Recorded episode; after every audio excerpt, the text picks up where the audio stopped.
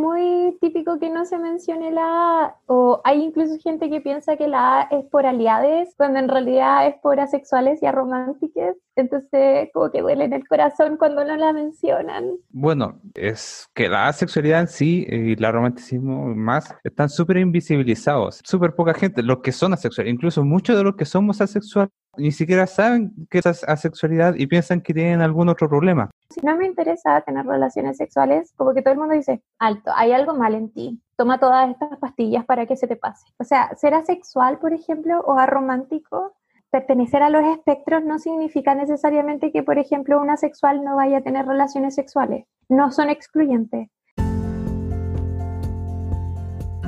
Acabas de escuchar a Sofía y a Felipe contarnos sobre la importancia de incorporar y conocer los espectros asexualidad y romanticismo. Soy Alonso Poblete, la voz y cuerpa de Un Gay en Chile podcast, y les doy la bienvenida a un nuevo episodio de este podcast semanal que habla sobre mí, mis alegrías y tristezas, reflexiones y entrevistas y testimonios a personas LGBTIQA.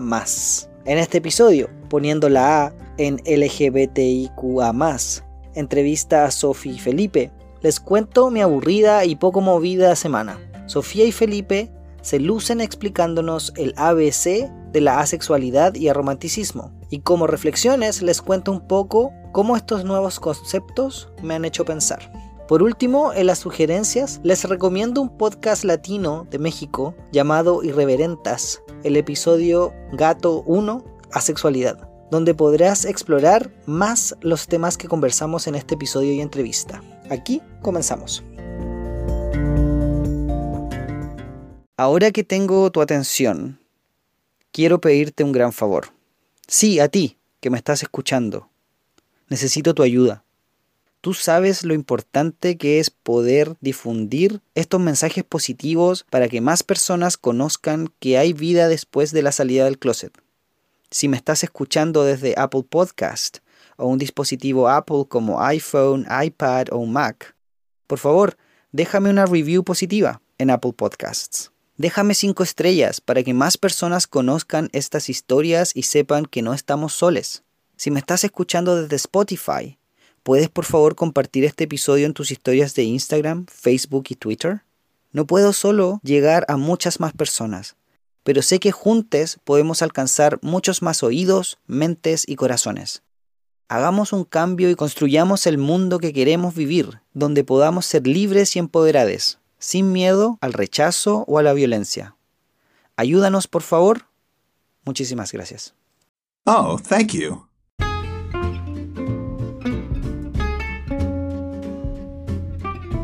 Advertencia. Las opiniones expresadas en este episodio son de exclusiva responsabilidad de quienes las emiten. El lenguaje como siempre es coloquial, algo vulgar y muy muy chileno.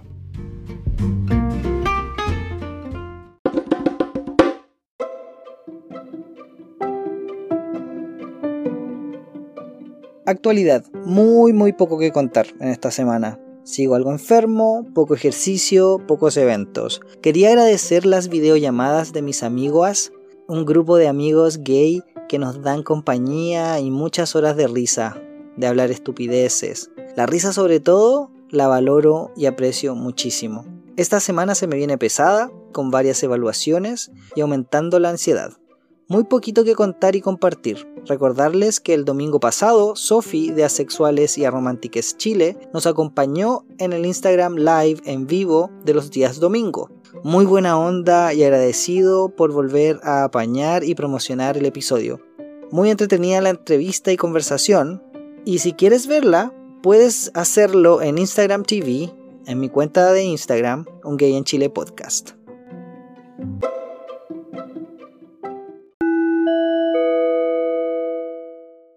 Hola, hola. El día de hoy les tengo dos excelentes invitadas. Sofía, ella, y Felipe, él, ambos activistas de asexuales y aromántiques Chile. Bienvenidos a Un Gay en Chile, Felipe y Sofía. ¿Cómo están? Hola, Hola, bien aquí. Qué rico haber podido contactarles y poder tener por fin esta entrevista. De hecho, antes de empezar a grabar, Sofía, nos comentabas que la letra A, cuando hablamos de la sigla LGBTIQ, etcétera, no se menciona, ¿sí o no? Sí, es muy típico que no se mencione la A, o hay incluso gente que piensa que la A es por aliades, cuando en realidad es por asexuales y arománticas. Entonces, como que duele en el corazón cuando no la mencionan. Y quizás nos vamos a estar como saltando y nos vamos a ir a una, una pregunta como súper importante, directa al hueso, pero ¿por qué crees tú, o por qué creen ustedes también, Felipe, me gustaría que también dieras tu opinión, ¿por qué crees tú que eso pasa? Em, yo por lo menos creo que es por esta como hipersexualización que existe en la sociedad, como que el sexo y la sexualidad en sí son como casi que una meta para la gente, como que desde siempre y en todas partes te bombardean con que el sexo y la sexualidad y vivir una sexualidad muy activa es como algo sumamente importante y vital, parte del ser humano, por temas de que incluso llega a ser una necesidad biológica y porque somos seres que necesitamos reproducirnos y todo eso, entonces como que te bombardean tanto con eso que el hecho de como concebir que exista gente que no pertenece a ese grupo, que no siente atracción sexual o deseo sexual, como que es súper difícil de concebir para alguien que lo siente todo el tiempo o para una sociedad donde incluso el sexo significa algo ya más mercantil, ¿cachai? Porque el sexo vende. Entonces, estas personas que se alejan de este como mercado sexual son totalmente como extrañas. ¿Y tú, Felipe, qué piensas tú? ¿Por qué crees tú que en las siglas no se menciona la A o no se conoce tanto la A? Mm, bueno, es que la asexualidad en sí y el romanticismo más están súper invisibilizados. O sea, ¿quién conoce la asexualidad? Como que súper poca gente, los que son asexuales, incluso muchos de los que somos asexuales ni siquiera saben qué es la asexualidad y piensan que tienen algún otro problema, ya sea hormonal o psicológico o problemas por el abuso. Y por eso muchas veces como que no saben bien a qué corresponde esta letra ¿ya?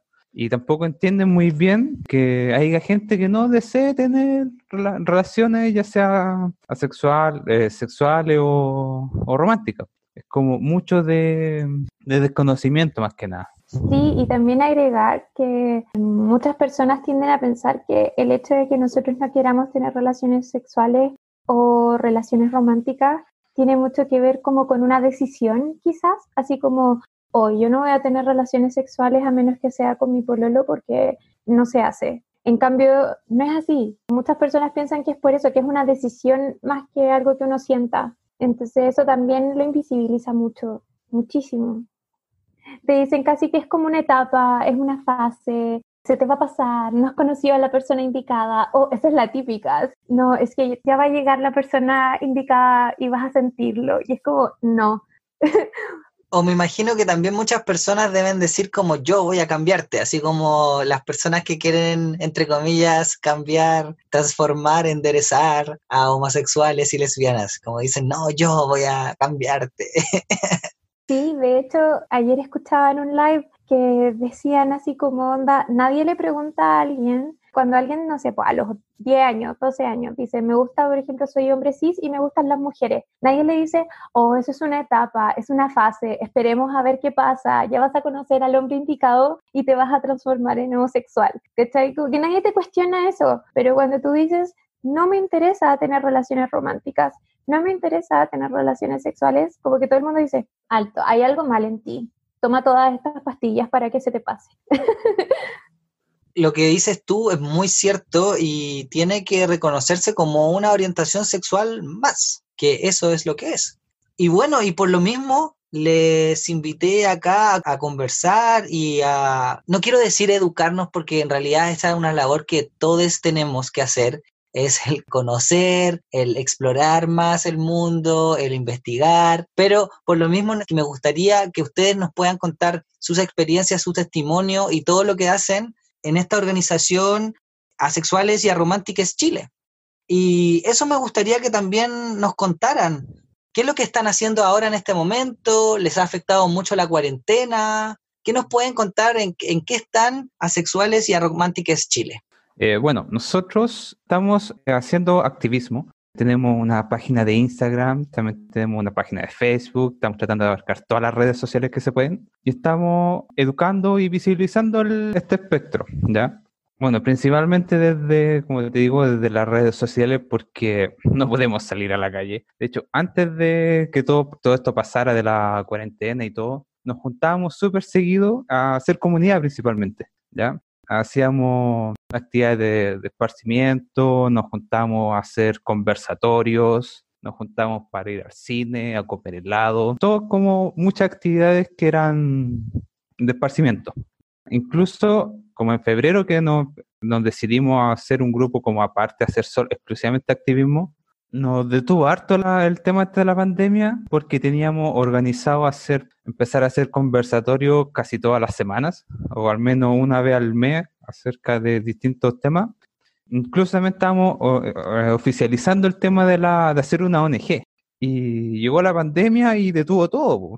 Como que quedamos con, con la mayoría, con todos los trámites a mitad de camino y tuvimos que surgir una especie de redescubrimiento de cómo empezar a, hacer más cosas desde la casa. Y ahí fue cuando surgió esta idea de retomar el, Instagram. Y ahí tenemos unos compañeros que están haciendo muy buen trabajo ahí.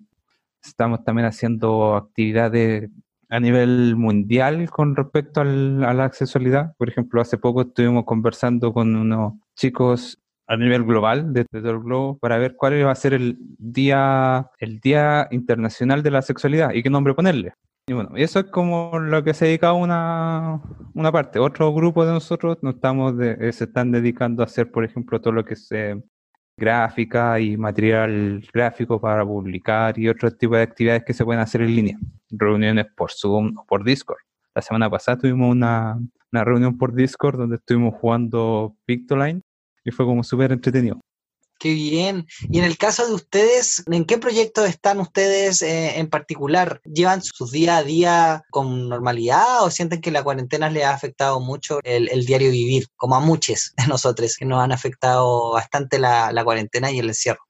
Ah, bueno, a mí a nivel personal, ¿en qué me ha afectado? Yo diría que como súper poco, porque la empresa donde yo trabajo es de primera necesidad, entonces la cosa tiene que seguir sí o sí, entonces, al menos conmigo la vida siguió tal cual. No, no ha tenido como mayor cambio. No sé si Sofi haya tenido mayor problema. Sí, para mí ha sido súper complicado porque así como súper apito personal, me patearon justo antes de que empezara la cuarentena. Yo vivía con alguien que se fue y empezó la cuarentena al tiro. Y de hecho la cuarentena empezó para mi cumpleaños entonces fue nefasto. y yo vivo sola aquí en Santiago, soy de Concepción en realidad, y he estado encerrada en Ñuñoa, más encima en Ñuñoa Norte, que ha estado en cuarentena desde marzo, recién ahora nos soltaron, entonces sola en un depa de 30 metros cuadrados con mi pura gata y sin poder salir, como que la única persona que me responde, o sea, lo único que escucho cuando alguien, cuando hablo es un miau de vuelta a veces, entonces igual me estaba volviendo un poco loca. Y yo estaba estudiando, yo había entrado a estudiar ilustración este año y lamentablemente no pude porque la cuarentena me hizo, pero me, me destrozó anímicamente, entonces tuve que congelar, ¿cachai? Como que no, mal. Hoy sí que fuerte, sí, pues, y si uno lo piensa, es súper complicado eso, cómo te corta todas las redes, porque al final lo que ustedes estaban contando se estaban juntando a, a menudo, o sea, súper seguido, toda la semana o todos los meses, estaban teniendo actividades. Y obviamente, para ti, por ejemplo, el vivir un quiebre, ¿cachai? De la persona con que tú vas a estudiar o vivir, al final es tu familia, que te cambia toda la dinámica de vínculos, ¿cachai? Es súper importante tener el apoyo y, en la cuarentena te las cortó todas. Así que, bueno, lo rico es que ahora ya estás en la fase de desconfinamiento, así que esperemos que eso mismo, que podáis al menos conectarte con la naturaleza, ¿cachai? Porque también el puro cemento nos, nos enferma, o sea, eso sí, nos enferma estar en tanto cemento. igual tengo la suerte de que vivo en Ñuñoa y Ñuñoa tiene harto arbolito, entonces salgo a caminar seguido, como que ahora que estamos en desconfinamiento es como, ya, necesito comprar algo, voy, démosle. Sí, obvio que sí, es súper necesario. Les quería hacer otra pregunta me gustaría más saber sobre ustedes lo que hacen en la organización. ¿Hacen actividades más que nada para personas asexuales y arománticas? ¿O también hay actividades para la comunidad que no se identifica con estas etiquetas? Eh, bueno, las actividades que tenemos que son como más abiertas, por ejemplo, son en... Tenemos como un cronograma, por ejemplo, todos los martes en el Instagram publicamos un testimonio, un testimonio acerca de alguien que sea asexual y que lo pueda mandar de forma anónima a nosotros. Ahí nosotros le ponemos un, marco bonito y lo vamos publicando. También todos los jueves hacemos algo que se llama Pregunta de la Semana, tanto en Instagram como en, Facebook. Hacemos una pregunta que desde la misma comunidad puede ser que salga o la podemos formular nosotros mismos y ahí, al ser, por ejemplo, el Facebook abierto, toda la persona que nos siga pueden ver las respuestas que están poniendo o ellos mismos responder. Por lo general, las preguntas, o sea, las actividades que se hacen, por ejemplo, eh, reuniones y esas cosas que hacíamos antes y ahora hacemos, tratamos de hacer eh, en forma online, se publican a través de nuestras redes sociales. Entonces, eh, la persona que quiera llegar va a llegar nomás, independiente de que si eso no es asexual. De hecho, nosotros no somos un grupo separatista, por lo tanto, tú no necesitas ser asexual para entrar y a participar con nosotros, o si tú querías aprender o algo así. De hecho, hay, hay gente que tiene parejas que son asexuales, o incluso hay gente que es alo, que es gay, pero no tiene muchos amigos gay y como que comparte más con nosotros que con su propia comunidad, por así decirlo. Entonces somos completamente abiertos a que llegue el que quiera aprender, el que quiera saber, el que quiera compartir. Oye, de hecho usaste una palabra que la mayoría de las personas yo creo que no conoce, dijiste halo. ¿Qué significa eso? ¿Nos puedes explicar? Ser alosexual es cuando una persona está como dentro de lo que se considera común a nivel sexual, cuando una persona que siente atracción sexual como a nivel normal. Nosotros nos diferenciamos de los halo porque estamos como por debajo de ese nivel de atracción sexual. Entonces se usa ese término para determinar a una persona que tiene como un nivel de atracción sexual y de deseo sexual dentro de lo que es normal, considerado normal. Las personas que buscan el tener eh, encuentros o, buscan relacionarse sexualmente serían alosexuales y las personas que buscan relaciones románticas serían alorománticas, ¿o no? ¿O estoy equivocado? Eh, sí, sería eso. O sea, lo que sienten es atracción dentro de lo que la, sociedad entiende como normal, por decir, como dentro de lo normativo. Ajá. Sí, pero hay que, hacer... por las cosas normativas no son muy, eh, a veces sean como un poco a lo, extremo. sí, pero igual hay que hacer una aclaración que, o sea, ser asexual, por ejemplo, o aromántico, pertenecer a los espectros no significa necesariamente que, por ejemplo, un asexual no vaya a tener relaciones sexuales. No son excluyentes. Onda, sí, hay asexuales que efectivamente no desean tener relaciones sexuales, no sienten deseo sexual, sienten que el sexo incluso los, que les da asco, ¿cachai? Hay muchos que son así, pero también habemos muchos otros que no, que al contrario, podemos tener relaciones sexuales, pero eso no quiere decir que nos sentamos atraídos hacia la persona con la que estamos teniendo relaciones sexuales, porque es una cuestión más que tiene que ver con el deseo sexual y la libido que con la persona que, con la que estamos manteniendo este tipo de relaciones. De hecho, tú puedes ver personas que pertenecen al espectro sexual que pueden tener una vida sexual súper activa, ¿cachai? Así como muy activa, más incluso que algunos alosexuales. Pero es por eso, es porque sienten un deseo sexual y tienen una libido que es más alta, pero no porque se sientan atraídos. Entonces eso igual es como súper importante, así como destacarlo, porque muchas personas piensan, primero que todo, que la sexualidad y el romanticismo no son espectros, sino que son como algo fijo, y segundo, que somos como una meba, así como que el romanticismo y la sexualidad van pegados y que si tú dices, oh, soy asexual, la gente al tiro piensa, entonces no te gusta nadie, no tienes ganas de tener sexo con nadie. Eh, en el fondo eres algo, una cosa que está ahí, pero no es verdad. Por ejemplo, yo soy gris asexual y quiere decir que siento atracción sexual muy, muy, muy, muy, muy poquitas veces. Onda, puedo sentirla, pero la he sentido, no sé, cinco o seis veces en toda mi vida. Pero sí tengo una vida sexual más o menos activa o sea, más o menos. Pero soy heteroromántica y soy heteroromántica a morir, así como que a mí me gusta alguien y me gusta y me desvivo ver esa persona, ¿cachai? Entonces, no soy una meba, no soy así como alguien que no siente nada. efectivamente existen personas que no sienten nada también y eso está súper bien, es súper válido, pero no quiere decir que todos los asexuales seamos así. Y en el caso tuyo, Felipe, ¿te gustaría comunicar o compartir cómo tú te definirías en el espectro? Sí, por supuesto. A ver, yo eh, me considero como gris asexual también y como gris romántico. Yo siento, sea, he sentido de repente atracción sexual y, romántica, pero no, no de un nivel tan fuerte como para ir e intentar tener una relación con alguien. O incluso en una ocasión sí, ¿ya? Y me fue mal, pero pasa, a todos pasa. Pero por lo general este deseo, al menos en mi caso, no es tan fuerte como para eh, llegar a hacer algo al respecto, así como para ir y hablarle a, las chiquillas, así como, no, sé que eh, la flojera es más grande, los beneficios, por así decirlo, que me trae la soltería es, son mucho mayores que todo el trabajo que tengo que hacer para mantener una pareja. Entonces, realmente yo preferiría seguir así. De hecho, yo he tenido pareja anteriormente, pero por lo general son porque ella da el primer paso y yo fue como, mm, bueno, habrá que intentarlo, a lo mejor una de esas resulta bien y, y ahí como que me doy esta oportunidad de intentarlo, pero así como que yo esforzarme un poco más por empezar una relación, no, no, no se llama. Oigan, y me gustaría que nos contaran ¿Qué otros aspectos o qué otra terminología o qué otros conceptos necesitamos saber para poder entender mucho más las vivencias y las experiencias de vida de personas asexuales y arománticas? ¿Nos podrían dar quizás como un glosario o cuáles son las palabras quizás más comunes o los conceptos más comunes que se utilizan?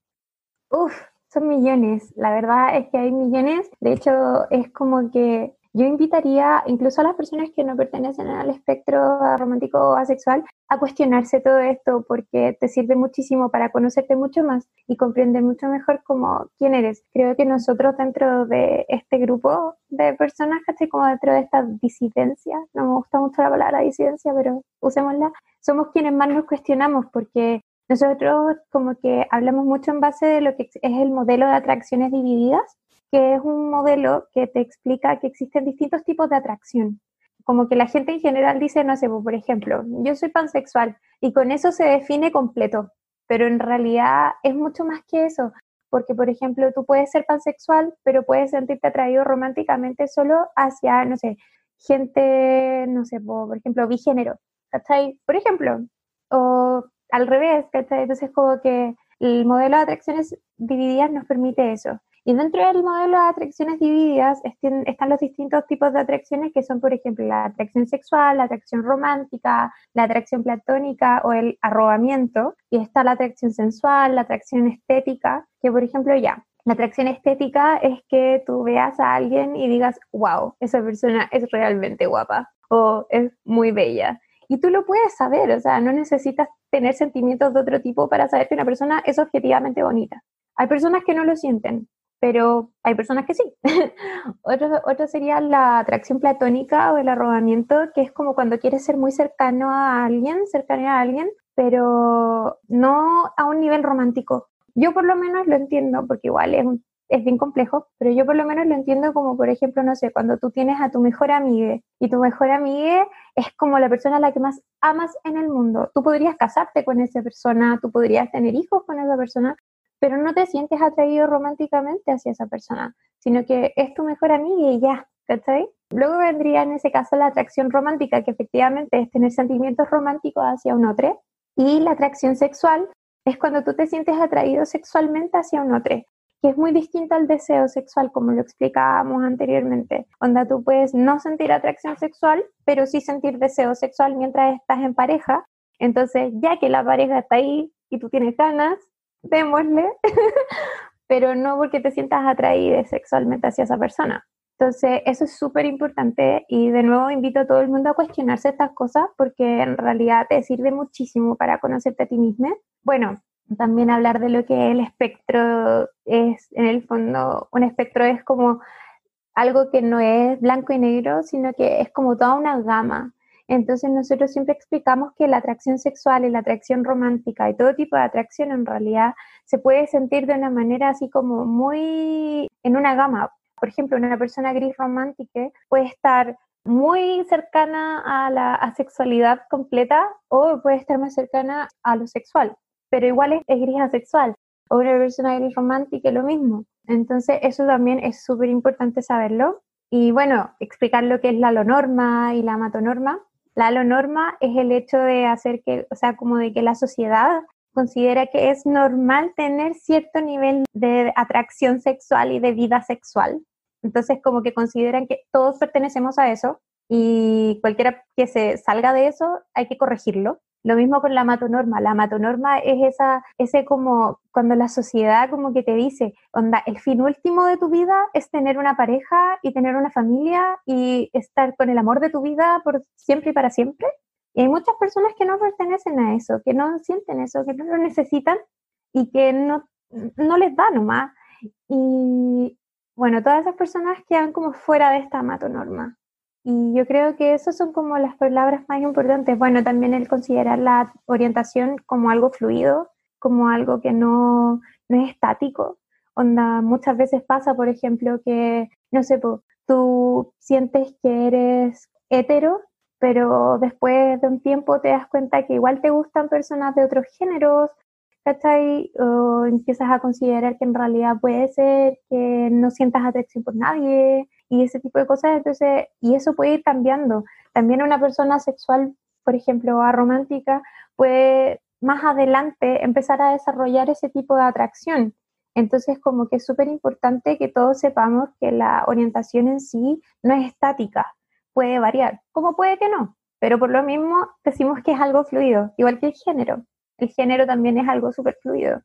Súper bien, como que dijiste muchos temas, muchos estos conceptos yo los estaba anotando, me parece muy interesante desde dónde plantean eh, y, y, cómo plantean estos conceptos, porque como dices tú, nos sirven también para conocer más sobre lo diversos que somos en realidad como seres humanos y, toda la gran gama, como decías tú, de, de, posibilidades que hay. Y qué interesante este modelo de atracciones divididas que nos contabas, porque yo conocía uno más simplificado y tú me mostraste o me contaste muchos otros puntos, así que ahí yo tengo una tarea súper grande de, de conocer más sobre este modelo porque yo lo conocía de otra forma más simple. De hecho, me salté una atracción, se me olvidó decirla, que es la atracción sensual, que es distinta a la atracción sexual. Onda, la atracción sensual es cuando tú te sientes atraído hacia una persona, pero como a nivel de que, como cuando uno dice, soy de piel, así como que querís abrazar y que querís como tocar y dar besos y estar de la mano y todo eso,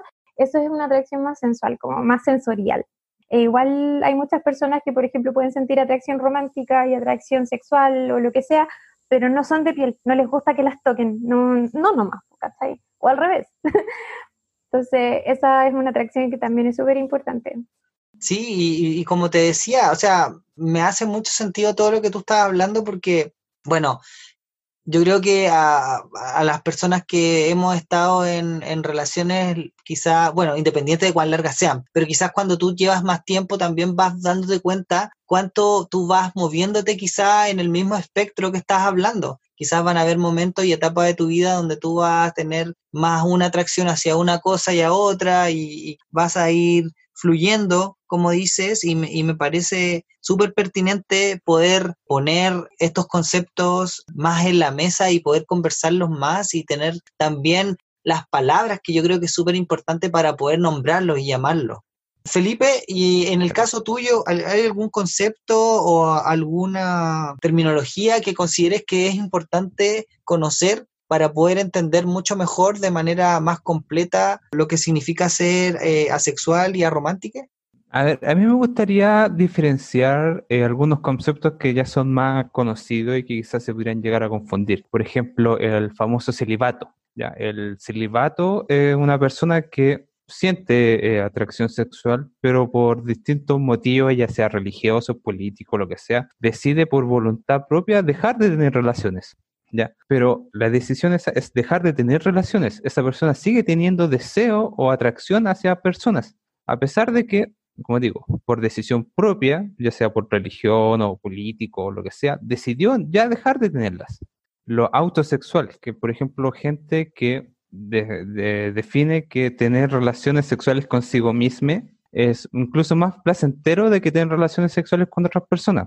Y eso es como también algo que es como un poco distinto, independiente de que una asexual pueda llegar a, a masturbarse por motivos, un autosexual es como una persona que siente más, ah, más atracción hacia sí misma, por así decirlo. Es como una cierta diferencia ahí. También, por ejemplo, lo que es un célibe involuntario, que es como gente que sí siente atracción, pero por alguna extraña razón como que no consigue ligar bien con nadie, ya sea porque tiene poca poca labia, por así decirlo, y no consigue ninguna ninguna relación. Como que no consigue que nadie dé la pasada, una cosa así. Y también eso como que puede llegar a, ser como un poco confuso para la gente que no, no sabe muy bien qué es la, la sexualidad.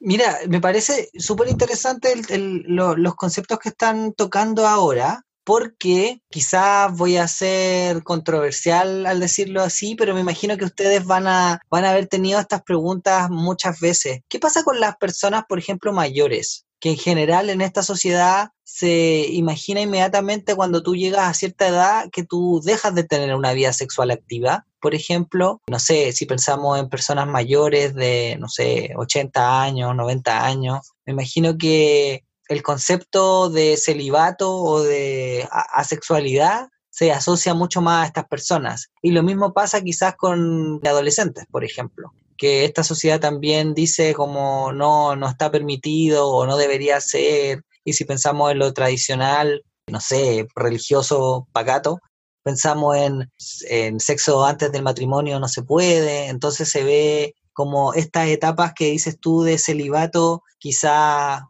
impuesto o Celibato involuntario. involuntario, Célibe exactamente. ¿Qué piensan No. ustedes o qué respuesta darían a, a esas interrogantes? Mira, yo he conocido a varios abuelitos que son bastante, no, no activos sexualmente, pero sí bien fogosos, por así decirlo. De hecho, si tú vayas a un, a un, a un hogar de ancianos, hay unos, unos bodrios ahí románticos entre los abuelitos que es como menos turbios, así. Yo conozco a, a varios. Y, pero en fin, se supone que en la vida mm, activa sexualmente, por ejemplo, entre los, digamos, 16, 50, 60, 70 años, que en el fondo ahí es cuando uno ve eh, la, la situación que está. Por ejemplo, todos sabemos que a los 10, como en la adolescencia, que en este despertar sexual que se le llama, la gente, o sea, lo- los adolescentes empiezan a notar de que a ti te empiezan a gustar o las chicas o los chicos, eh, lo que sea, pero hay algunas personas que simplemente como que no, no sienten, po. por ejemplo, que fue, fue el caso mío. Yo de repente me vi con 20 años y fue como, oye, espérate, esto que tenía que haber pasado, o no, no me pasó, o sea, ¿qué onda? No me llegó la pubertad, ¿qué, qué, qué pasó aquí? ¿Cachai? Entonces, como que ese tipo de, de experiencias son las que te- a ti te afirman como, como asexual. Ahora, Sí, de como hecho, tú es decís, rígido eso. Sí, eh, te iba a preguntar a ti, Sofi, también, ¿cómo fue tu experiencia? ¿Fue parecida a lo que cuenta Felipe? No, en mi caso fue bastante más turbulenta y traumática, porque yo efectivamente, como te decía, soy heteroromántica y de hecho soy súper enamoradiza, así como que súper, me pasa mucho desde chiquitita. Entonces, para mí todo iba súper normal, hasta que de repente me encontré con que estaba en relaciones en las que ya estábamos como en edad de merecer. y mis parejas querían tener relaciones y yo me di cuenta de, mientras tenía relaciones con ellos, que en realidad yo estaba pensando en cualquier otra cosa, así como onda, "Mm, si después tengo que ir al supermercado, ¿cachai? Cosas así. Y yo siempre pensé que fue porque yo fui abusada sexualmente cuando tenía 16. Y es lo que siempre te dicen, ah, fuiste abusada. eh". Entonces, obvio que el no tener esta como ganas de tener sexo tiene que ver con eso, son traumas de la infancia. O, por ejemplo, no sé, pues yo después estuve con un pololo que abusó sexualmente de mí por más de un año y él de hecho me decía así como, oh, es que ya no me amas y todo eso. Y yo así como, no, no es eso. Y bueno, él me chantajeaba emocionalmente para yo tener relaciones sexuales con él y todo. Y siempre me hizo sentir que en realidad yo estaba rota, que era culpa mía. Y por último tuve otro pololo, otro pololo después que me decía que el sexo era vital para una relación, que la intimidad era lo más importante y que obvio que el sexo era como el punto máximo de intimidad que uno podía llegar a tener.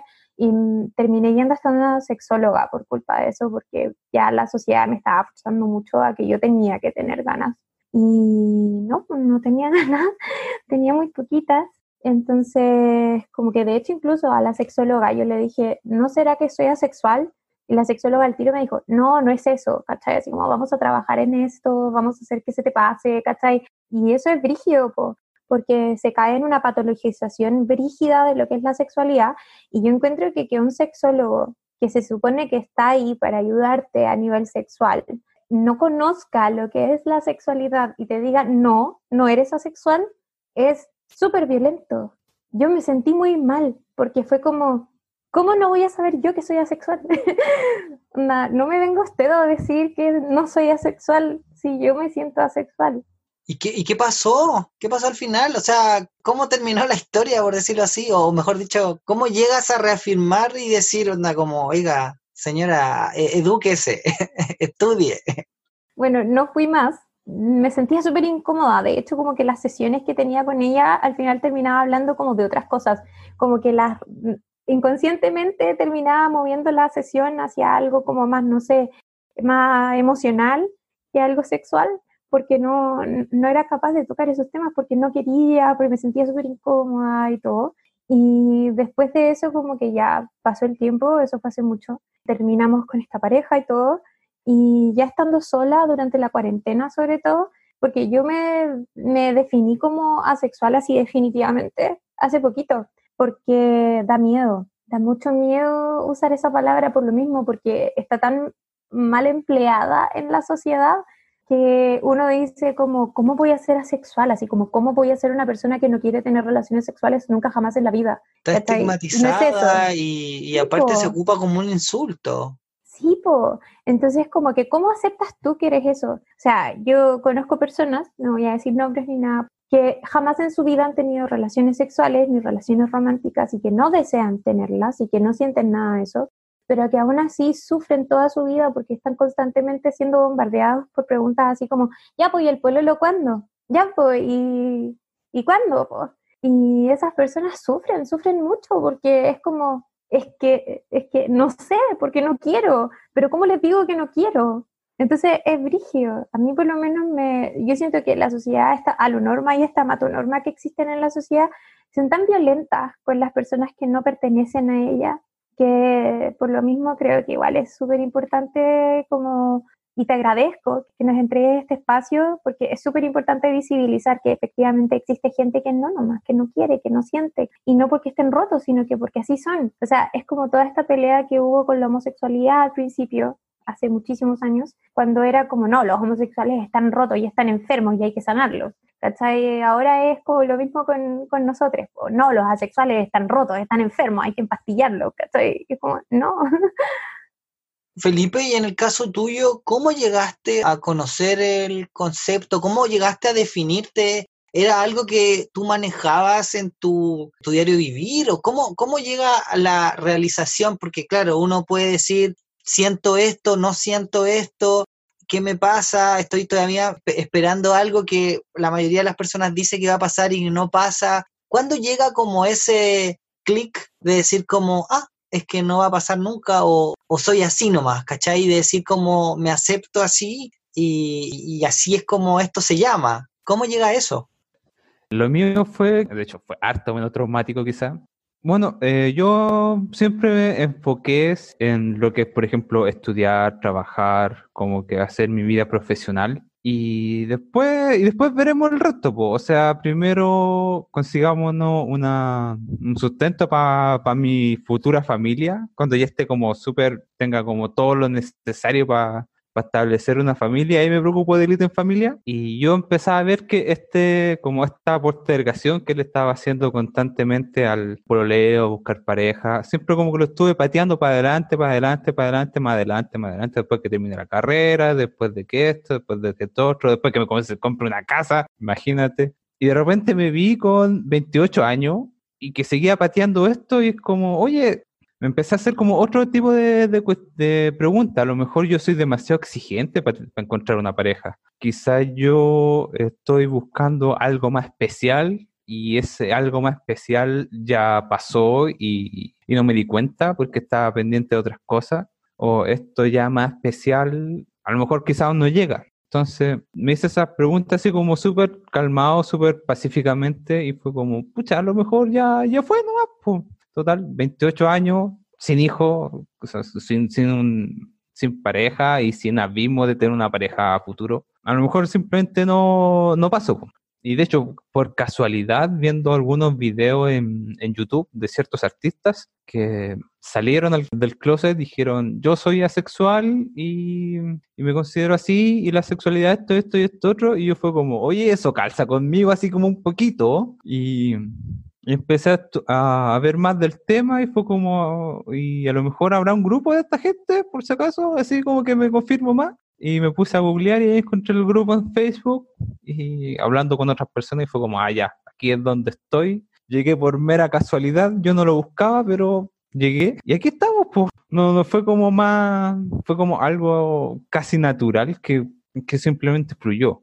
Oigan, qué interesante ver esto como de la similitud, entre comillas, de, de no sentirse representadas por las imágenes que nos llega por los medios de comunicación o sentirse como realmente como excluide y de decir, oye, ¿por qué tengo que estar como teniendo todo este viaje o no sé, por qué tengo que estar teniendo todos estos cuestionamientos de quién soy yo, de qué es lo que, lo que quiero y por qué las personas se meten en, mi vida, ¿sí o no? Y nos preguntan cosas. En ese sentido, Felipe, tú tuviste un poco más de suerte y yo ahí me pregunto, ¿será solamente un tema también de machismo? De que quizás para Felipe fue un poco más fácil porque eres hombre. Si uno piensa en lo tradicional que era la misión, entre comillas, de ser mujer, era parir, así como si no, no eres mujer si no tienes hijos. Y que parte de eso nos contaba Sofi, es también decir, bueno, yo no quiero eso. Como también es parte de tener una sexualidad plena y libre, decir, yo no voy a tener relaciones sexuales y no me voy a masturbar si no quiero hacerlo, no tienen por qué obligarme a hacerlo. Y yo creo que ustedes, las chicas, las mujeres, tienen mucha más presión social de encontrar una pareja, de procrear, ¿cachai? Y, y que no tiene por qué ser así.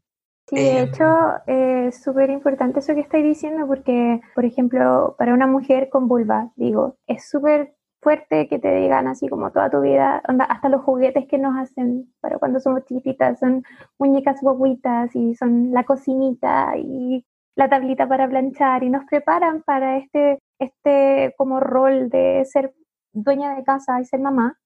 Y obviamente ser mamá significa estar al servicio de un hombre que va a querer tener sexo contigo y que va a querer procrear contigo y tú tienes que querer. Onda, ni siquiera tienes que querer, como que tienes que dejarlo. Todavía decimos, porque es así. El hombre va a querer tener relaciones sexuales contigo y tú tienes que permitírselo.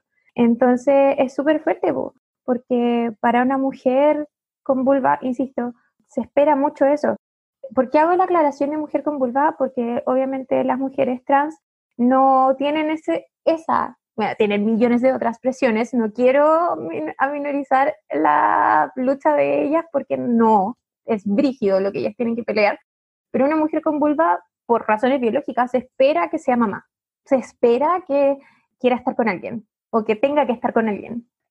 Y de hecho, a mí me ha pasado que he sido como onda discriminada incluso por grupos feministas porque no quiero tener relaciones sexuales, porque mi, mi postura frente a la sexualidad es, yo no pertenezco a una sexualidad abierta.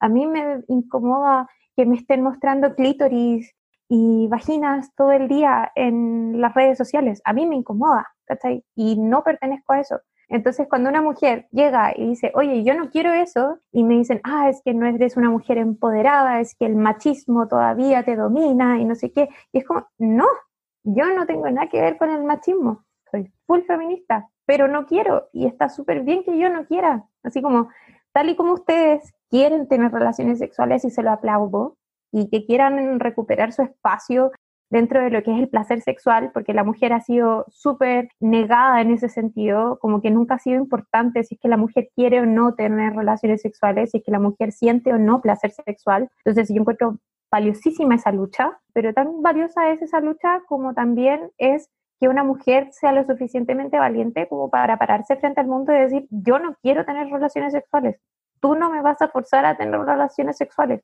nunca.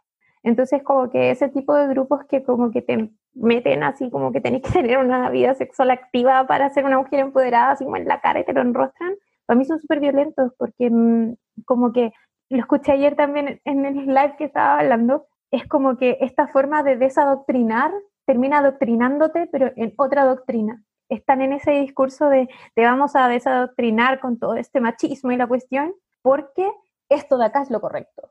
Pero se olvidan de todo lo que no pertenece a eso. Bueno, eso es lo importante, creo yo, de reconocer que hay distintos movimientos, que hay otros también feminismos, eso también es bueno. Hay feminismos que no son separatistas, que no son, como dices tú, tan adoctrinantes, pero creo que lo más importante, al menos del movimiento que estamos viendo hoy en día, es que nos hace cuestionarnos muchas cosas. Y yo creo que ustedes, al conversarnos de estos temas que no conocemos, que no están en las conversaciones de todos los días, es súper importante. O sea, es súper importante saber ahora lo gay está siendo un poco más entendido, ahora lo gay se conoce un poco más y se, se llega como a aceptar mucho más por lo mismo está más en la conversación, quizás de las personas jóvenes, etcétera. También es importante que las personas asexuales y arománticas también tengan esos espacios y también lo puedan conversar y que también se sepa y se diga, oiga, ya, si a usted le gusta a alguien del mismo sexo, está bien, y si a usted no le gusta a nadie y no quiere tener nadie y no quiere ser, por ejemplo, mamá, papá, también esté bien y no te vamos a hinchar las bolas ni o los ovarios o lo que sea tú vive tu vida y, sé feliz siendo una persona más auténtica. Que eso es una de las cosas que creo yo queremos todos, ¿cachai? Poder de, verdad desarrollarnos como personas. Yo les quería preguntar, chicos, sobre obstáculos que encuentran que las personas asexuales y arománticas viven, pero sobre todo acá en Santiago y en Chile. Tú me decías, Sofi, que tú eres de Concepción. Quizás tú también nos podrías hablar un poco si es que has visto diferencia o si es que en realidad es lo mismo. es exactamente la misma cuestión, o sea, ciudad, porque también es una ciudad grande, Concepción. No sé, Felipe, ¿tú eres de Santiago? Sí, soy de Santiago. Bueno, nacido y criado, como decían. Bueno, yo creo que problemáticas siempre van a haber como más que nada en el ámbito de, de la salud, por ejemplo, de que cuando tú vas a un médico, por, ejemplo, a un psicólogo, un psiquiatra, y tú planteas que no tienes eh, una cierta atracción, eh, al tiro te empiezan a, empastillar, te dan pastillas, como que los mismos psicólogos no, los terapeutas en general no conocen mucho acerca del término de, de, la sexualidad y del romanticismo, como que simplemente como lo ignoran, no tienen cómo diagnosticar tampoco acerca de este tipo de orientaciones. Incluso Estamos conversando la otra vez, por ejemplo, de que hay cierta patología que si tú simplemente dices, vas a alguien y le dices, no siento lívido, no tengo ganas de tener relaciones sexuales, y si tú no comentas, así como, de hecho, en el manual de que existe, en, claro, en el DSM, está como la descripción de esta... De, es el, el trastorno del deseo hipoactivo que en el fondo es como el no tener una, o sea, un deseo como bastante activo, como lo dice su nombre. Pero abajo tiene un inciso que dice así como, anda... Súper chiquitito. Sí, así como un incisito chiquitín, que dice, si esta persona se declara como asexual, esto no corre. entonces, si tú vas y das como toda esta explicación de cómo tú sientes, te van a, a encasillar en un, trastorno de deseo hipo y te empiezan a pastillar y te dan pastillas y te dan tratamiento que en realidad tú no, tú no necesitas. O incluso eh, la, cuando la gente va al, a ciertos doctores, por ejemplo, al ginecólogo, qué sé yo, y te preguntan cuándo fue la última, qué, con qué frecuencia tienen relaciones, y tú decís, no, yo soy asexual, es como, te empiezan a mirar raro, eh, pasa lo mismo con la, por ejemplo, con las chiquillas que son lesbianas, como que no, no entra nada ahí, entonces como ya y los doctores te empiezan a mirar raro, más aún cuando tú eres, eras sexual. Entonces ahí como que muchas veces la gente tiene que, las chiquillas tienen que entrar a mentir al respecto, para no sentirse atacada. ¿ya? Y eso, como que siempre el, el- como que el mayor problema es la visibilidad y la falta de conocimiento al respecto de gente que se supone que debería estar informada. Sí, de hecho eso es súper importante porque la ignorancia yo creo que es un problema gigantesco porque yo soy muy de pensar lo mejor de las personas. Sé que hay abusadores que son abusadores porque son unos imbéciles, pero también sé que hay muchas personas que caen en conductas abusivas porque desconocen. Entonces, no sé, pues por ejemplo, te empiezan a decir así como, es que ya no me amas, no quieres tener relaciones conmigo porque no me amas, porque de verdad creen que la sexualidad y el romanticismo están conectados el uno con el otro. Entonces, eso, sin que ellos se den cuenta, es caer en un chantaje emocional que te hace sentir que tú tienes que tener relaciones sexuales y que si no lo haces es porque no quieres a esa persona. Y empiezas a cuestionarte, ¿será que de verdad ya no siento eso por esta persona? ¿Será que ya de verdad estoy dejando de sentir lo que siento? Entonces es brígido porque estas personas caen en una violencia, que es una violencia bien fuerte, la viví, por eso lo digo, es una violencia que te trastorna entera, pero ellos ni siquiera se dan cuenta, porque en realidad la lonorma y la matonorma, que también son full obstáculos para nosotros, te hace pensar que las cosas son así, que tú tienes que sentir amor romántico, que tú tienes que sentir atracción sexual, que esas dos cosas están absolutamente conectadas la una con la otra, y que si no sientes atracción sexual por tu pareja romántica es porque no lo amas o no le amas. O que si tú tienes, por ejemplo, una pareja sexual con la que tienes relaciones constantemente, pero no sientes amor romántico, también está mal, porque obviamente tener relaciones sexuales constantes con una persona debería desarrollar un romance entre esas dos personas, pero no, no es necesario. Entonces se cae mucho en el abuso. Igual, obviamente, decir que esto no tiene nada que ver con los abusadores que efectivamente son abusadores. Yo no estoy en ningún caso justificando a todos los abusadores que existen porque no. De que hay abusadores que son abusadores porque son unos imbéciles, los hay, pero también hay muchas personas que caen en conductas violentas por desconocimiento y eso también es- pasa Mm. harto. Sí, yo ahí creo que tiene que ver mucho con la educación que recibimos y bueno, y por lo mismo creo yo que es súper importante tener una educación sexual integral y que sea integral significa también que las orientaciones de este espectro asexuales y arománticas también sean consideradas y también se enseñe que se hable de esto y que se conozca más es importante hacerlo. Y ahí yo les quería pedir, chiques, bueno, el favor como activistas es que sigan manteniendo las ganas, la fuerza, porque necesitamos construir este Chile y este mundo que queremos y yo sé que en muchas partes quizás estamos igual o, o quizás peor. Y es súper importante lo que decís tú, Sofi, de la educación, por las condiciones que hay, mucha de la fuerza que ocupan los abusadores es también por el desconocimiento de las personas abusadas. Y si podemos generar más conocimiento, podemos también evitar muchas de esas conductas abusivas y, podemos quizás tener las herramientas para poder denunciar o poder detener esto o, o poder tratar de recibir, entre comillas, el menor daño y poder pararlo y poder tomar cartas en el asunto y tomar acción. La pregunta es, ¿qué mensaje darían ustedes a las personas que se van a relacionar con ustedes? Que se van a relacionar con personas asexuales y arománticas, o grisexuales y gris eh, románticas. ¿Al- ¿Algunos consejos o hay preferencias en el sentido de que ustedes dirían preferimos relacionarnos entre nosotros o no necesariamente? Yo creo que no es necesario. Existen parejas con una persona AC y una persona ALO, o una persona ARRO y una persona que siente la atracción romántica de manera normal, que funcionan, pero es una cuestión de acuerdos, ¿cachai? En mi caso muy personal me he dado cuenta de que yo no puedo estar con personas ALO por temas de que, por ejemplo, la pareja que abusó durante harto tiempo de mí, en un momento me, me dijo, onda, ya, entonces déjame buscar una mina para tener relaciones y yo sigo pololeando contigo. Pero que yo sea sexual no quiere decir que yo sea poliamorosa o que mm, esté a favor de la poligamia. Al contrario, yo soy súper monógama. Entonces, si alguien hiciera eso conmigo, yo me sentiría súper mal, me sentiría súper como atacada. Entonces, por lo mismo, yo personalmente necesito estar con una persona que o comprenda y sea capaz de ponerse en mi lugar y de no forzarme a tener relaciones o simplemente ya estar con una persona que pertenezca al espectro, que también comprenda lo que se siente.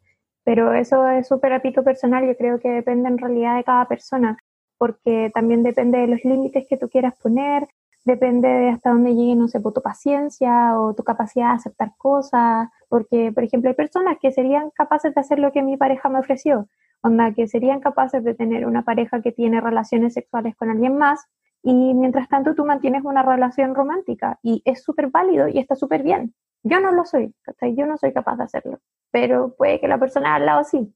Entonces, yo creo que depende mucho de cada uno. Es como que cada pareja debería conversar eso y si ven que en realidad no hay como un terreno común en el que se puedan sostener, entonces la pareja no funciona y ya. Felipe, ¿qué mensaje darías tú a esas personas que quieren entablar relaciones con personas asexuales y arománticas, grisexuales y grisrománticas?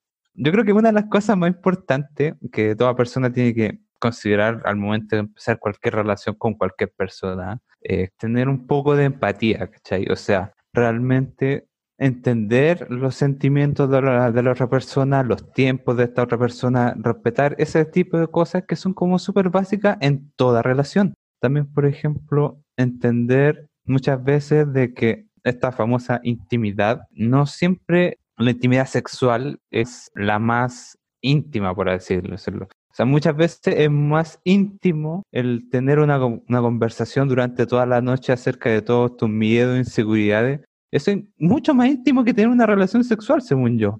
Entonces, tener como la sensibilidad y empatía suficiente como para tener esta como relación con la otra persona, independiente de la cantidad de sexo que tengan.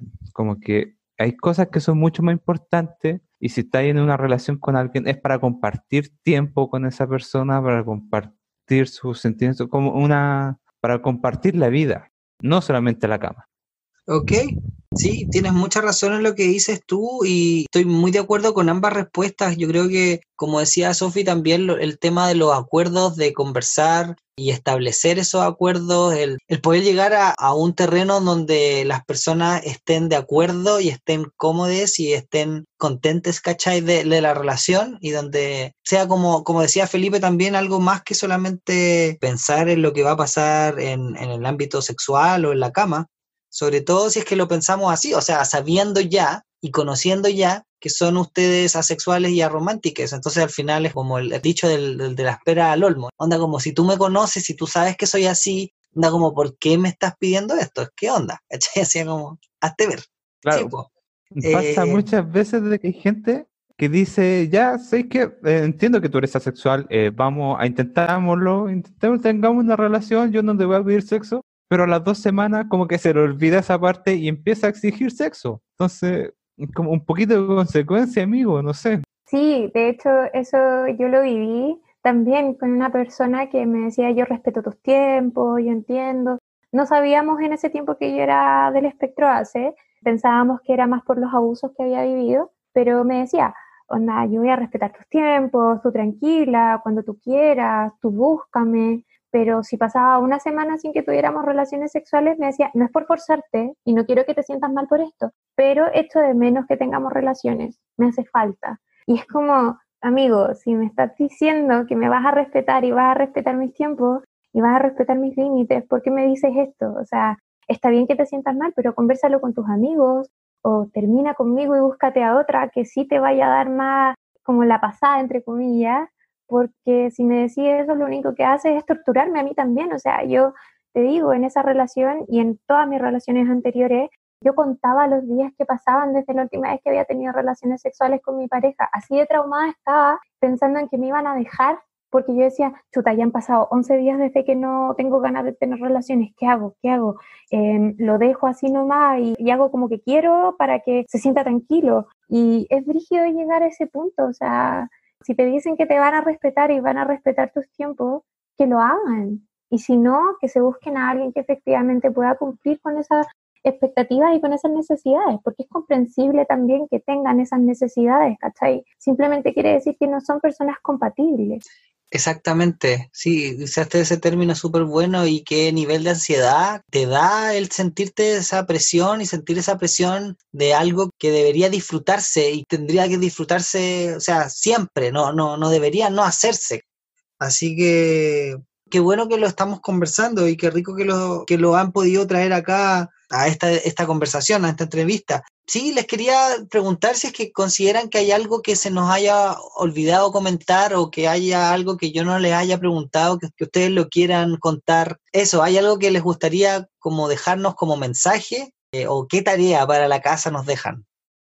Yo creo que es importante, por ejemplo, que haya más espacios como este, reiterar de nuevo las gracias por habernos invitado, por darnos el espacio para poder hablar de la sexualidad y el romanticismo porque somos súper invisibilizados, de hecho incluso hay exclusionistas dentro de la misma comunidad y que existan estos espacios sirven mucho para que nos conozcan y para que entiendan que también nosotros tenemos una lucha, que por ejemplo no por ser cisgénero y heterorománticos no tenemos una lucha interna. Mucha gente te dice, ah, pero eres hetero, no importa, ¿cachai? Pero sí tenemos una pelea, porque tenemos esta pelea entre la alonorma y la amatonorma.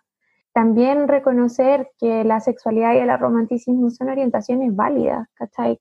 No nos digan que no. O sea, si nosotros sentimos esto, ¿quién es mejor que nosotros para saber que esto efectivamente es lo que sentimos? Y habemos muchas personas que pertenecemos al espectro asexual o aromántico y que nunca nos damos cuenta porque la gente nos dice que no, que no existe, que no es verdad.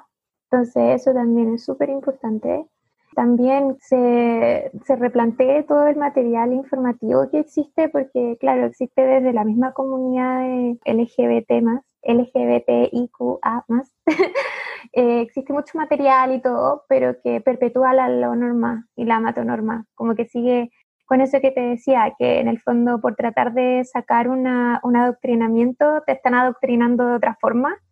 Entonces, abrir la mentalidad y crear material informativo que admita la posibilidad de que existan personas que no sienten atracción sexual, atracción romántica o cualquier otro tipo de atracciones y que eso es válido, es súper válido. También una mejor educación sexual, ¿cachai? Donde se considere como la sexualidad y el romanticismo y cómo podemos ser afectivamente consecuentes y responsables con personas que pertenecen a estos espectros y replantearse este empoderamiento del que hablábamos, por ejemplo, el empoderamiento femenino, porque está muy planteado desde el alocentrismo y se olvida mucho de las mujeres o de las personas que en realidad no, no necesitan de esta sexualidad activa para sentirse empoderadas. De hecho, estas respuestas como que las conversamos un poco con el grupo antes de decirlas, ¿cachai? Porque es como la visión que tenemos en general. Onda, por lo menos nosotros como hace Arro Chile, son como las banderas de lucha que tenemos nosotros y tratamos de, hablar de esto cada vez que alguien nos abre las puertas como tú. Felipe, ¿qué mensaje te gustaría entregarle a los auditores, a las personas que te estamos escuchando? Mm, yo siento que Sofi lo dijo casi todo, o quizás todo, pero me imagino que mucha de la gente que va a escuchar tu podcast le va a hacer sentido todo lo que nosotros estamos diciendo. Quizá más de alguno va a decir, oye, yo en realidad soy un poco así. Ahora también dejar el concepto abierto de que nosotros la experiencia que dimos nosotros es desde la parte de nosotros, pero hay muchas otras formas de vivir la, la sexualidad y el aromanticismo. Por ejemplo, casi no hablamos de, de hecho no hablamos de los demisexuales y las demás microetiquetas que existen en la, en la comunidad Así que quizá una, tarea interesante sería buscar las distintas microetiquetas, pero eso lo podemos ver también para una, una próxima, un próximo capítulo, pero invitar a toda esta gente que quizás se pueda llegar a sentir de alguna forma identificado, buscar información, buscarnos a nosotros, hacernos preguntas. Nosotros cada pregunta que nos llega, ya sea a través del Instagram o al Facebook, tratamos de responderla lo más pronto posible. Bueno, tenemos las redes sociales que en Instagram somos Hace Arroz Chile, en Facebook nos pueden buscar de la misma forma o como Asexuales y Arománticas Chile y incorporarse a la, a la comunidad si nosotros no mordemos ni tampoco hacemos cosas raras. Tratamos siempre de hacer un espacio que sea seguro, que sea cómodo y que sea didáctico para todos. Así que vengan nomás, vengan todos los que quieran.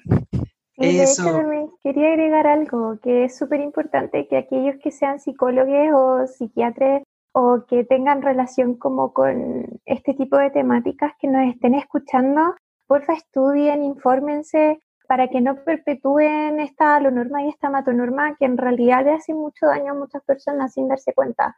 Entonces, de verdad, así como si, si pertenecen a estas áreas que tienen mucho que ver como con la salud mental, infórmense harto porque de verdad es súper violento para uno, para uno pasearse por distintos y distintos y distintos psicólogos hasta encontrar a uno que diga, ah, sí, la sexualidad o el romanticismo, sí, lo conozco, ya, démosle, eres así.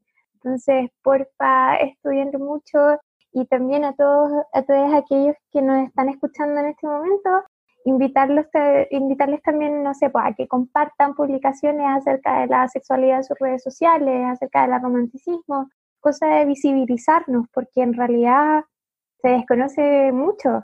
De hecho, no sé, por ejemplo, mi hermana es psicóloga y hasta que yo empecé a publicar cosas acerca de la sexualidad y el romanticismo, ella no tenía muy, así como que desconocía un poco el tema. Lo conoce porque está muy metida como en el tema de las, de las diversidades, pero no al nivel en que ahora lo conoce gracias a que yo he estado publicando más información al respecto. Entonces, eso es súper importante, así que a todos los que nos estén escuchando, porfa, compartan información acerca de, de, estas, estos dos espectros, de estas dos orientaciones, porque de verdad es súper necesario. No tienen idea a cuántas personas pueden estar ayudando sin darse cuenta y con un simple clic, de verdad. Eso. Sí, oye, eso, eso es muy cierto, eso es muy cierto, sobre todo ahora en la era digital.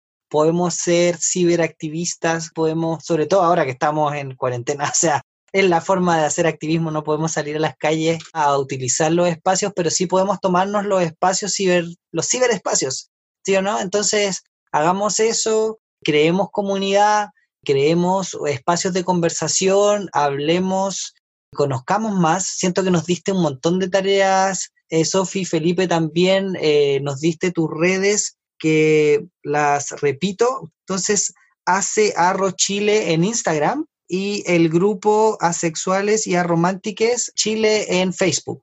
Y, y bueno, y siento que, insisto, podríamos estar hablando mucho tiempo. De hecho, cabres, espero que esto haya sido productivo, que haya sido rico, que lo hayan pasado bien. Eh, yo estoy de verdad Súper. súper, contento de haber tenido su participación. Espero poder con- seguir en contacto y de poder lograr más, como decíamos, episodios y más capítulos y seguir hablando de estos temas porque de verdad yo no lo sabía, siento que eh, estoy aprendiendo y, y esto es súper rico y me imagino que las personas que nos van a escuchar, que nos están escuchando, perdón, también van a aprender muchísimo de esto también. Así que muy, muy, muy agradecido. Yo de verdad soy yo el agradecido de, de haber tenido su tiempo, sus palabras, de que nos hayan contado sus experiencias y eso.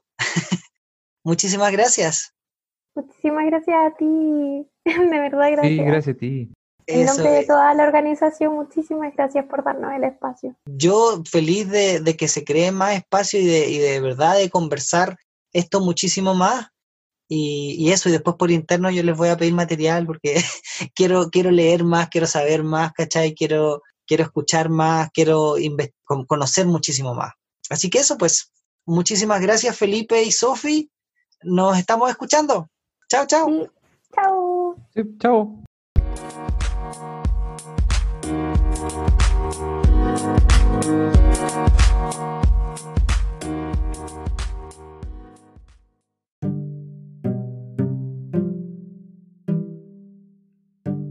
Reflexiones. Hace arro terminología. Como Sophie y Felipe nos contaron en la entrevista, la comunidad asexual y aromántica posee mucha terminología y muchos códigos para poder explicar y comprender sus vivencias y experiencias. Mis reflexiones no son muy elaboradas porque si bien tuve la entrevista unas semanas atrás, los conceptos entregados aún no se solidifican o cimentan en mi cabeza. Puedo encontrar muchas similitudes a terminología usada en el poliamor y creo poder comprender mejor aspectos que quizás eran poco visibles de los tipos de relaciones que busco y deseo experimentar y también lo fluctuante que mis relaciones pasadas y la actual que tengo han sido. Por ejemplo, yo soy una persona que se describiría como muy de piel. Me gustan los abrazos, las caricias, los besos, regalonear y poder estar muchas horas del día así. Pero mi actual pareja no es así y he aprendido a no depender de él para darme cariño. Si a él no le apetece, está bien.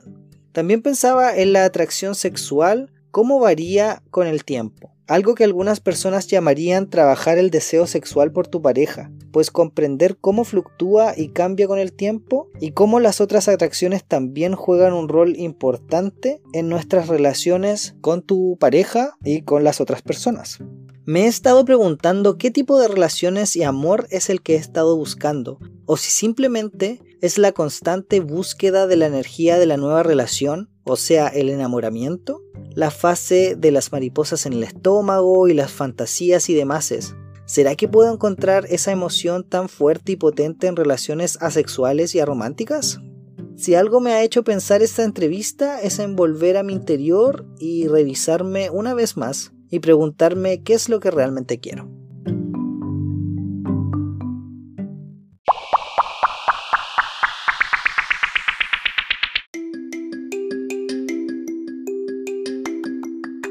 Tips y sugerencias, les quiero recomendar un podcast llamado Irreverentas, donde Norea, Nelly y Rosie, y con la producción de Diego, hablan de distintos temas de lucha social, discusiones sobre matrimonio igualitario, body positivity, hasta reggaetón. Este podcast mexicano cuenta con 30 episodios hasta la fecha. Muchísimos temas interesantes como la pornografía, privilegio, Greta Thunberg, que la amo, aborto, body positivity, depresión, entre muchos otros temas. Les quiero recomendar el episodio Gato 1, Asexualidad, publicado el 24 de octubre del año pasado, donde la invitada Ángeles nos cuenta en más o menos una hora su experiencia siendo parte del colectivo LGBTIQA, y nos explica ciertos mitos muy en relación a la conversación que tuvimos Sophie y Felipe. Si quieres seguir escuchando sobre asexualidad, te recomiendo Irreverentas Gato 1 Asexualidad.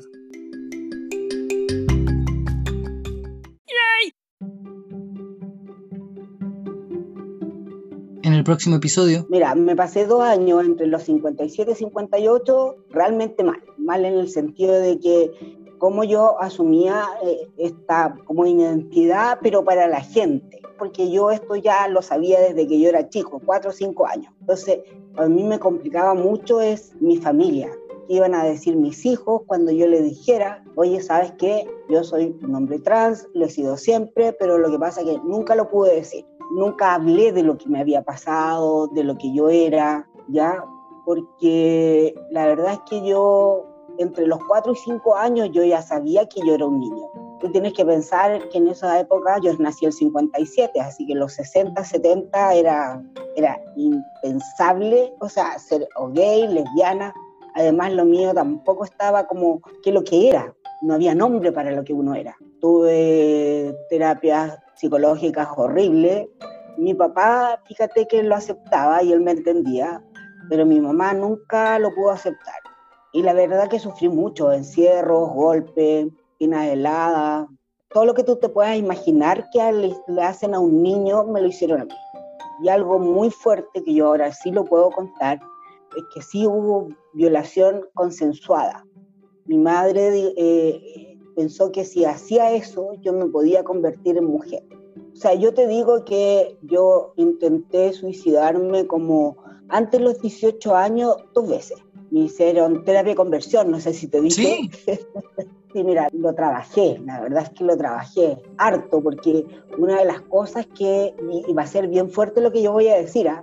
una de las cosas que em, a mí me hizo clic y, me llevó realmente a hospitalizarme porque yo quedé muy mal, porque hay una manera como para sobrevivir y uno como que deja todo esto en una caja. Entonces lo dejas ahí, pero tú sabes que es diferente, porque yo cuando me miraba al espejo y era chico decía, pero lo que está aquí afuera, esto, en la piel, no es lo que soy yo, yo adentro soy otro, yo soy un niño. Fue así como, ¡pah! Se me abrió todo, así como una caja de Pandora salió. Así, pero fue horrible la sensación, el recordar, y salía y salía y salía.